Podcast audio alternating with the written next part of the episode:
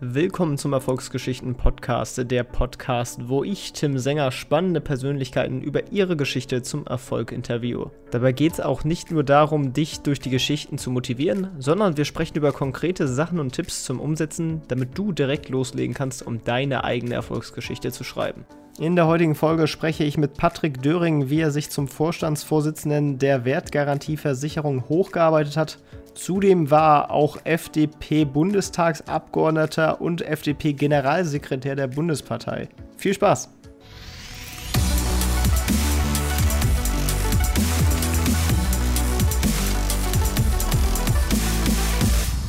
Hallo und herzlich willkommen, Patrick Döring im Erfolgsgeschichten-Podcast. Wie geht's dir?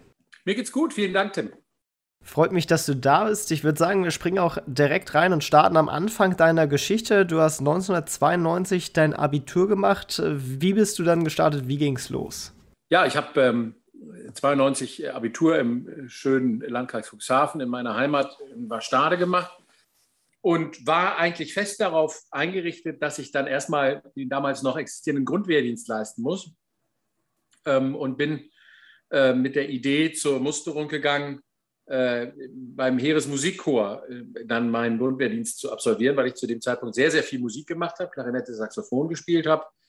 Und die Fügung war dann, dass einen Tag vor meinem Musterungstermin der Vorspieltermin beim Heeresmusikchor war. Das habe ich dann auch gemacht. Die hätten mich auch genommen. Nur wurde ich am nächsten Tag dann ausgemustert wegen einer alten Sportverletzung am Knie aus meiner aktiven Tennisspielerzeit, sodass ich dann auf einmal relativ überraschend ähm, mit dem Abitur in der Tasche wusste, ich muss nicht zum Grundwehrdienst, sondern musste mir dann einen Studienplatz suchen. Und für welches Studium hast du dich dann entschieden? Also ich habe dann äh, erstmal ein bisschen überlegt, machst du nicht doch vielleicht vorher eine kaufmännische Ausbildung oder gehst du gleich in die Uni, äh, dass ich irgendwie ins, sag mal, in die Wirtschaft gehen wollen würde, war, meine Eltern sind beide Einzelhändler gewesen, Selbstständige, relativ klar.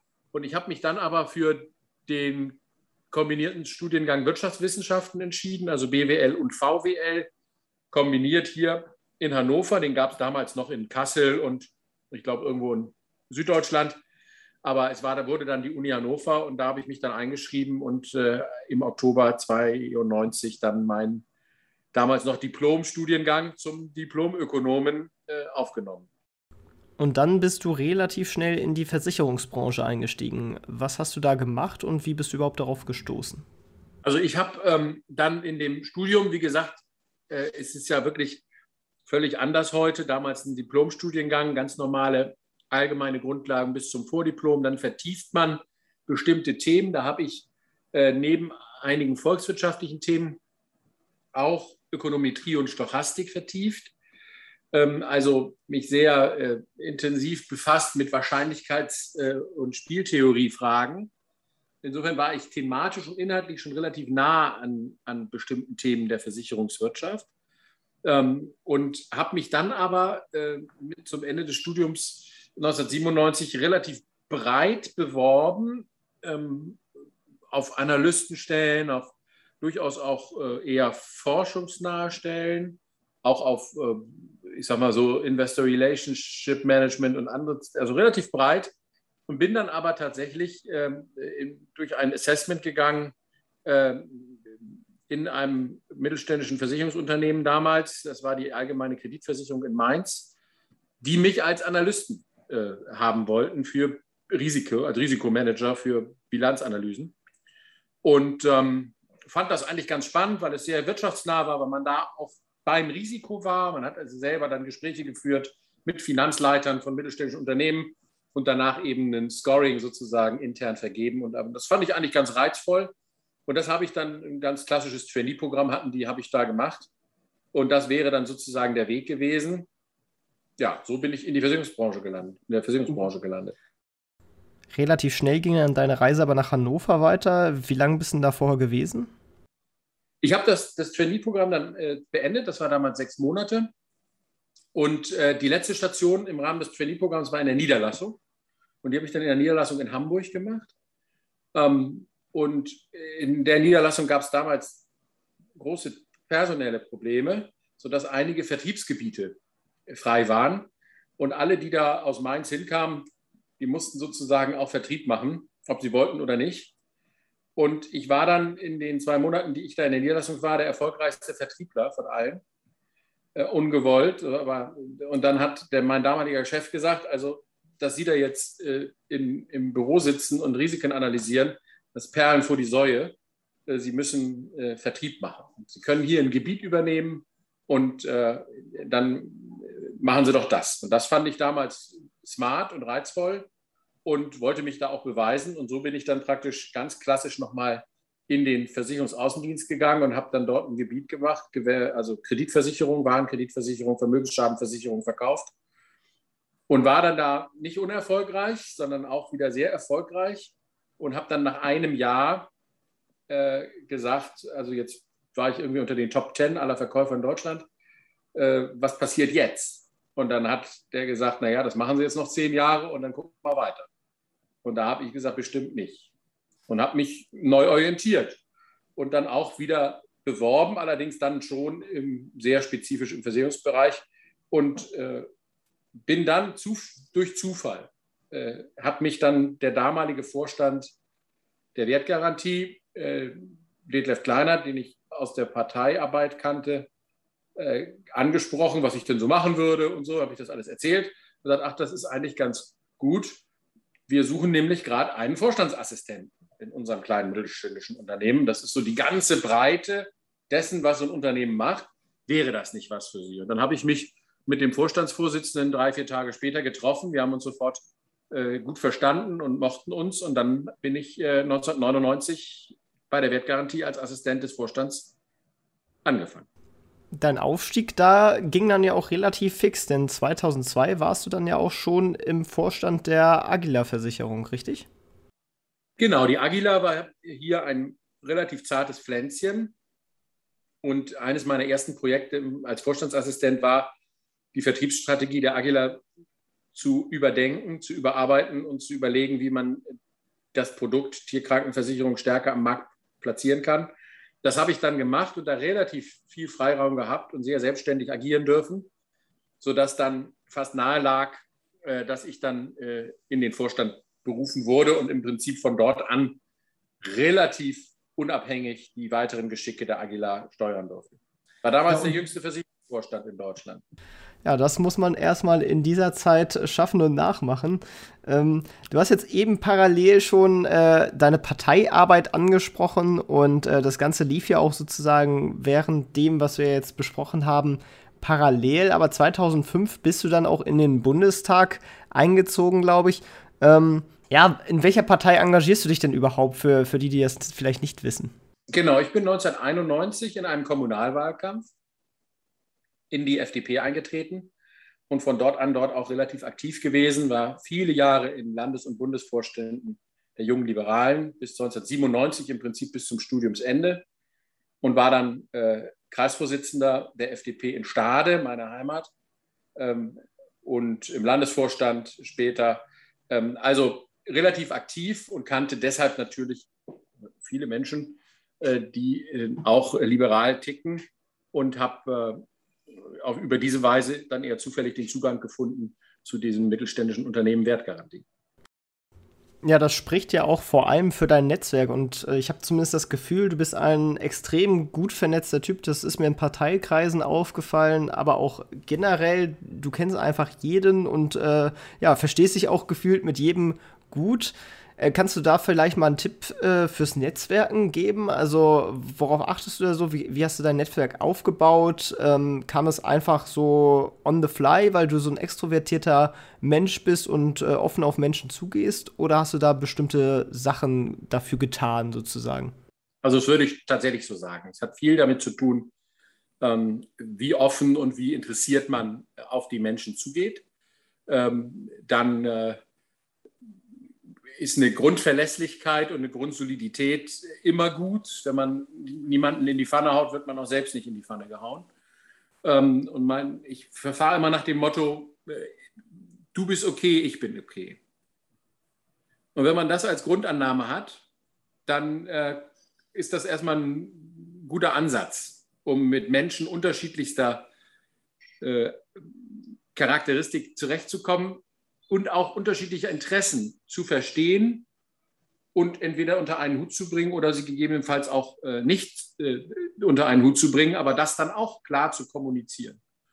Und ich glaube, gerade wenn man jetzt überlegt, wie führt man heute, wie führt man in der Zukunft, was man lernt, auch in Ehrenämtern, in denen man führt, ob nun als Vorsitzender einer Parteiorganisation auf Landkreisebene oder hier in der Stadt Hannover oder auch in anderen Führungspositionen ist, den Leuten ehrlich sagen, was geht, was realistisch ist.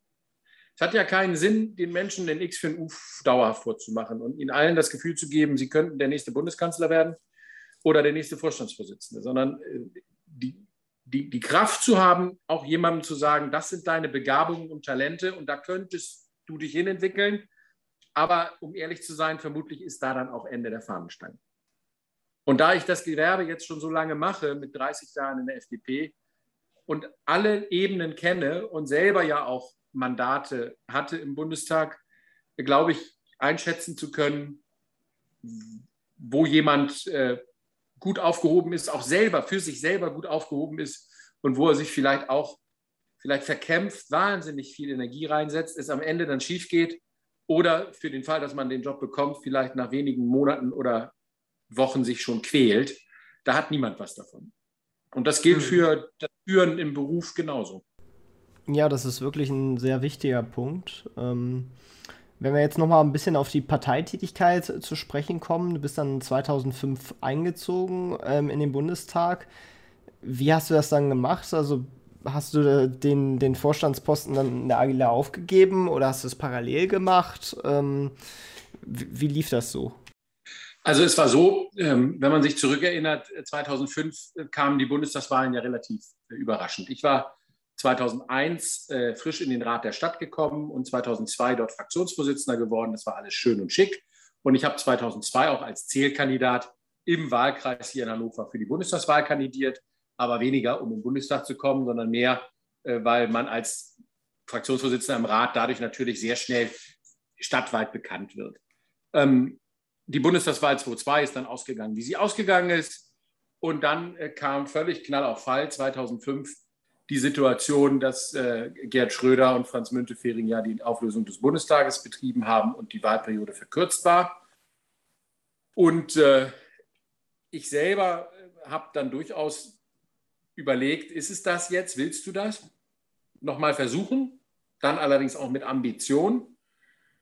Und ich bin dann sehr unterstützt worden, auch von Guido Westerwelle, mit dem ich äh, aus der Zeit bei den Jungen Liberalen eng befreundet war, der mich ermutigt hat, ebenso wie Philipp Rösler, äh, mit dem ich ja eng befreundet bin, der 2003 in den Landtag gekommen war mit einer Truppe anderer jung, junger liberaler Freunde wie Christian Dörr und Jan-Christoph Oetjen, ähm, die alle gesagt haben, das musst du machen. Wir werden stärker bei der nächsten Bundestagswahl und dann solltest du dabei sein. Und ich hatte einen riesen Vorteil. Äh, der Gründer der Wertgarantie, einer der Gründer der Wertgarantie, Detlef Kleinert, hatte ich schon erwähnt, war selber 29 Jahre lang Mitglied des Bundestages und hier Vorstandsmitglied. Und mit diesem Mindset äh, war es natürlich viel einfacher beim Aufsichtsrat und bei den Aktionären auch durchzusetzen, dass man das parallel mal versucht, ob das hinhaut. Und das habe ich dann genau so gemacht und war die ganzen acht Jahre weiter im Vorstand äh, der Agila, äh, aber eben auch Mitglied des Bundestags. Und 2005 bist du dann ja auch in den Vorstand der Mutter der Agila eingerückt, in die Wertgarantie. Das war kurz vor der Bundestagswahl. Ah, okay. Und das hast du dann bis 2011 gemacht, wo du dann FDP-Bundesschatzmeister geworden bist. Genau. Also es gab 2011, also ich habe das dann parallel gemacht. Man muss auch klar sagen, das ist als Bundestagsabgeordneter in der Opposition 2005 bis 2009 und mit dieser sehr günstigen Lage von Hannover, anderthalb Stunden Zugfahrt, ähm, durchaus machbar, wenn man sich gut organisiert. Alle wussten, in der Wahlkreiswoche bin ich vor 16 Uhr für Termine nicht ansprechbar, da bin ich im Geschäft. Und ich habe je nach jeder Sitzungswoche Freitag äh, bin ich aus Berlin gekommen und bin dann erstmal noch in die Firma gegangen. So wie ich auch montags immer erst abends nach Berlin gefahren bin, weil als einfacher Abgeordneter äh, man auch montags noch keine Verpflichtung hat, weil wenn, wenn man die, die, Präsenz in, in der Sitzungswoche beginnt immer erst dienstags morgens und da habe ich ganz normal im Geschäft gearbeitet bis nachmittags und bin dann nach Berlin gefahren. Ähm, das änderte sich 2009, als wir dann in die Koalition mit der Union eingetreten sind und regierten, zumal ich dann auch ähm, verkehrspolitischer Sprecher wurde und äh, praktisch äh, sehr intensiv dann auch in die Regierungsarbeit eingebunden war und 2010 dann stellvertretender Fraktionsvorsitzender wurde und damit auch Montagsverpflichtungen hatte. Und 2011 äh, rückte ich dann ins Präsidium der Bundespartei auf äh, und da war der Workload dann einfach zu hoch. Und ich habe dann damals mit dem Aufsichtsrat entschieden, äh, dass es dann besser ist, bei der Wertgarantie den Vorstand wieder zu verlassen und bei der Agila aber drin zu bleiben, auch um hier dem Organismus und dem System die Stabilität zu geben, zu sagen, der Döring ist nicht ganz weg, aber er ist jetzt mehr in Berlin gebunden und gefordert als davor und deshalb äh, justieren wir das neu. Aber 2013 dann wahrscheinlich erstmal großer Schock. Die FDP äh, ist nicht wieder in den Bundestag gekommen. Dementsprechend warst du dann auch nicht weiter äh, Mitglied des Bundestages. Und dann bist du wahrscheinlich wieder zurück zu deinem alten Arbeitgeber gegangen. Ja, zunächst ähm, war natürlich 2013 ein Schock. Auch sicher etwas, woran man knabbert und arbeitet. Ähm, auf der anderen Seite hatte ich eben das Glück, hier eine vertragliche Konstellation zu haben, sodass ich zu keinem Zeitpunkt Sorgen um mich hatte, ähm, wie andere Kollegen, sondern ich wusste, wenn ich will, ist hier ein Schreibtisch und ein Büro und dann bin ich Vollzeit wieder da. Ähm, und dann fügte es sich, äh, dass unmittelbar zu Beginn 2014 äh, hier eine Chance bestand, äh, ein Unternehmen in Frankreich zu erwerben, das annähernd das gleiche Geschäftsmodell hat wie die Wertgarantie. Und ähm, ich hatte ja freie Managementkapazitäten und habe dieses Projekt dann vom damaligen Vorstandsvorsitzenden sozusagen umgehängt bekommen und äh, war damit erstens äh, gut ausgelastet. Wir hatten bis zu dem Zeitpunkt noch nie ein Unternehmen gekauft, geschweige denn im Ausland. Und das war eine spannende Aufgabe. Es hat mich super abgelenkt, auch von den vom Wundenlecken äh, äh, der 2013er Niederlage. Und es hat mich auch gefordert. Und das hat gut getan und äh, hat sozusagen die Internationalisierung der Wertgarantie dann auch wesentlich vorangetrieben. Dann kamen ja auch noch weitere Internationalisierungsschritte. Die Wertgarantie ist ja jetzt mittlerweile in mehreren europäischen Ländern vertreten. Genau, wir haben, haben dann auch noch in Spanien eine Einheit erworben sodass wir heute äh, über das Dienstleistungsprinzip in Österreich und in den Niederlanden tätig sind und über unsere Tochtergesellschaften in Spanien und Frankreich, in Spanien, Frankreich, Belgien, Luxemburg. Um dann den Lebenslauf auch nochmal abzuschließen, du bist dann äh, auf das höchste Amt äh, bei der Wertgarantie am Ende aufgerückt. Im Juli 2020 bist du Vorstandsvorsitzender der Wertgarantiegruppe geworden. Da hast du dann mit deiner Internationalisierung wahrscheinlich ein paar Leute beeindruckt. Es war Wunsch der Eigentümer und des Aufsichtsrats. Ähm, und äh, da ich sicher auch das Unternehmen am besten kenne von allen Kollegen, ich bin ja nun mal seit über 20 Jahren dabei ähm, und eben sowohl vertrieblich äh, Verantwortung äh, habe und hatte, als auch sozusagen die innere Struktur und Organisation sehr, sehr gut kenne, ähm, lag das nahe, würde ich jetzt mal sagen. Wenn wir jetzt nochmal auf deine vertrieblichen äh, Fähigkeiten gucken oder auf deine vertriebliche Karriere, äh, ich meine, du hast ja schließlich auch eine Kehrtwende gemacht, dann vom Risikoanalysten hin zum äh, Vertrieb. Und äh, da würde mich interessieren, was hast du da vielleicht anders gemacht als andere? Also was für Vertriebstipps würdest du Leuten mit auf den Weg geben, wenn jetzt vielleicht ein neuer Mitarbeiter von der Weltgarantie auf dich zukäme? Welche zwei, drei Tipps würdest du dem mit auf den Weg geben? Was ich gelernt habe in meinem Leben, auch durch die unterschiedlichen Aufgaben, ist offen bleiben, neugierig bleiben, ähm, sich nie in einem Silo äh, einrichten, sage ich jetzt mal ganz neutral. Das ist für jede weitere Entwicklung fast unerlässlich. Zweite ist, ähm, ja, Menschen mögen, ob es Kunden sind, ob es Partner sind, ob es Kollegen sind, Mitarbeiter oder Vorgesetzte. Also, so, ich glaube, heute ist gerade auch ein kooperativer, wertschätzender Führungsstil, aber auch ein kooperativer, wertschätzender, partnerschaftlicher Stil im Geschäft der Schlüssel zum Erfolg. Ähm, denn äh, ich sage mal, sowohl Führen über Druck oder über Autorität hält nicht lange oder wird nicht lange akzeptiert, als auch, äh, ich sage mal, Partnerschaften oder Kundenbeziehungen, äh, wo einer übervorteilt wird. Und ähm, wir alle haben ja immer so die Idee, wir hätten relativ solide Zeit, bestimmte Dinge äh, sag mal, so zu steuern, dass sie sich nicht sehr stark verändern. Aber wir sind ja eher, die Deutschen sind ja jetzt keine Revolutionäre, sondern eher so die schleichenden Entwickler. Das wird schwieriger. In Zeiten der Internationalisierung und der Digitalisierung ist Disruption, wenn man diesen Begriff denn missbrauchen will, äh, fast an der Tagesordnung. Und deshalb ähm, darf man, muss man seine Veränderungsbereitschaft und seine Motivation zur Veränderung täglich überprüfen, weil man sonst, glaube ich, sehr schnell ins Hintertreffen gerät.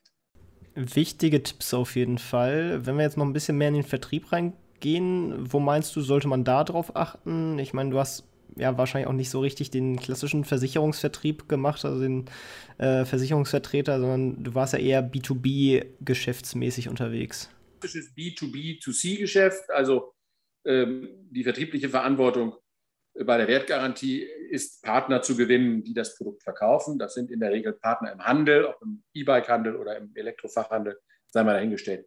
Bei der ähm, Agila habe ich ja eine ganz klassische B2C-Online-Strategie aufgesetzt, völlig anderes Geschäft. Aber es sind zwei ganz unterschiedliche Welten. Ich, trotzdem kenne ich sie beide, sage ich jetzt mal. Und ähm, ich sage mal, auch dort gilt, äh, ich sage mal, wir, wir in unserer Industrie wird ja gerade sehr die Einfachheit gepredigt und einfache Produkte und leicht verständliche Produkte und so, wo man schnell den Kundennutzen erkennt. Das machen wir hier schon immer. Allein deshalb, weil man sonst auch unser Produkt gar nicht verkauft bekäme. Und deshalb habe ich immer darauf geachtet, die Produkte schlank und, und, und leicht kommunizierbar mit vier, fünf äh, Keypoints beim Kunden platzieren zu können. Dann ist man online erfolgreich, aber dann ist man auch erfolgreich auf der Fläche je komplexer es wird oder je erklärungsbedürftiger es wird, desto schwerer ist es nun mal zu verkaufen. Und deshalb glaube ich, dass Einfachheit und äh, Klarheit, was ist versichert, was ist nicht versichert, was ist Leistungsbestandteil, was nicht, äh, auch hier der Schlüssel zum Erfolg sind. Das ist, glaube ich, auch echt eine wichtige Erkenntnis, die jeder mitnehmen kann. Was mich jetzt noch interessieren würde, ist vielleicht die besondere Situation, dass ja tatsächlich die Wertgarantie ein Versicherer ist, der privat ist, also jetzt nicht an der Börse ist, sondern in Familienhand liegt und äh, das natürlich einige Besonderheiten mit sich hat. Es stimmt daher auch vielleicht für dich ein bisschen sicherer der Job, weil du nicht einfach von irgendwelchen Aktionären abgewählt und abgesetzt werden kannst und du die Leute auch kennst. Ähm, wie ist das quasi auch von der Entlohnung her? Also wärst du hauptsächlich über dein äh, Gehalt bezahlt oder konntest du trotzdem Aktien an dem Unternehmen kaufen? Wie ist das so strukturiert? Vorstände haben hier auch äh, die Möglichkeit gehabt, einen kleinen Aktienanteil zu erwerben. Das habe ich auch gemacht. Aber die übergroße Mehrheit, weit über äh, 90 Prozent, 95 Prozent der Gesamtaktien äh, liegt in den Händen der Erben unserer Gründer. Also in Aktiengesellschaften hat man fünf Jahresverträge als Vorstand. Da müssen dann Aufsichtsrat und in unserem Fall sicher auch die Eigentümer jedes Mal äh, über, überzeugt sein, dass das die richtige Entscheidung ist. Aber natürlich ticken Familienunternehmen anders als börsennotierte Unternehmen. Da will ich mir gar nicht einen Vergleich anmaßen. Tja, das ist natürlich super. Ich habe jetzt nur noch eine letzte Frage auf meinem Zettel. Und zwar frage ich immer gerne, wenn du ein Buch empfehlen könntest, welches wäre das? Also ich, äh, dann empfehle ich, wenn ich nur eins empfehlen darf, in jedem Fall der Zweite Weltkrieg von Winston Churchill. Es ist ein ziemlich dicker Schinken, lohnt sich aber aus zweierlei Gründen. Erstens äh, schreibt Winston Churchill unterhaltsamer, als man vielleicht gemeinhin denkt. Er ist ja einer von zwei Politikern, die auch den Literaturnobelpreis ähm, bekommen haben. Für dieses Buch hat er das bekommen. Und man sieht als Deutscher mal die britische Perspektive auf den Krieg und die Kriegsführung. Äh, das ist hochinteressant und er ist ohnehin einer der faszinierendsten äh, Staatsmänner und Führungspersönlichkeiten der Neuzeit. Es lohnt sich, sich durch die 1100 Seiten durchzuquälen. Ja, das Buch kenne ich tatsächlich auch noch nicht, aber klingt echt ganz gut. Ich glaube, ich werde mir das da auch mal auf meine Leseliste setzen. Ich verlinke es auch in den Shownotes für die Hörer. Ähm, ja, und dann sind wir auch schon am Ende. Ich würde dir jetzt noch mal die letzten Worte geben. Vielen Dank, dass du dabei warst. Hat mega Spaß gemacht. Wäre cool, wenn du vielleicht in deinen letzten Worten noch mal so einen finalen Tipp auf den Weg geben könntest. Ja, also offen bleiben, mit froh, also fröhlich zur Arbeit gehen oder fröhlich die Aufgaben angehen. Das ist auch nie falsch. Trübsalblasen äh, kommt auch beim Gegenüber selten gut an, aber es macht einen selber auch mürbe. Und äh, dafür bin ich durch und durch liberaler unabhängig und frei bleiben, vor allen Dingen im Kopf. Wahre Worte, wahre Worte. Vielen Dank, dass du dabei warst und ciao, ciao. Ciao, ciao. Das war's auch schon mit dieser Folge vom Erfolgsgeschichten Podcast. Alle angesprochenen Links findest du in den Shownotes und auf erfolgsgeschichten.org. Wenn dir die Folge gefallen hat, dann hinterlasse gerne eine Bewertung auf iTunes und Co. Wir hören uns dann in der nächsten Folge wieder und denk dran, nur durch Taten kommt man zum Erfolg. Also, leg los!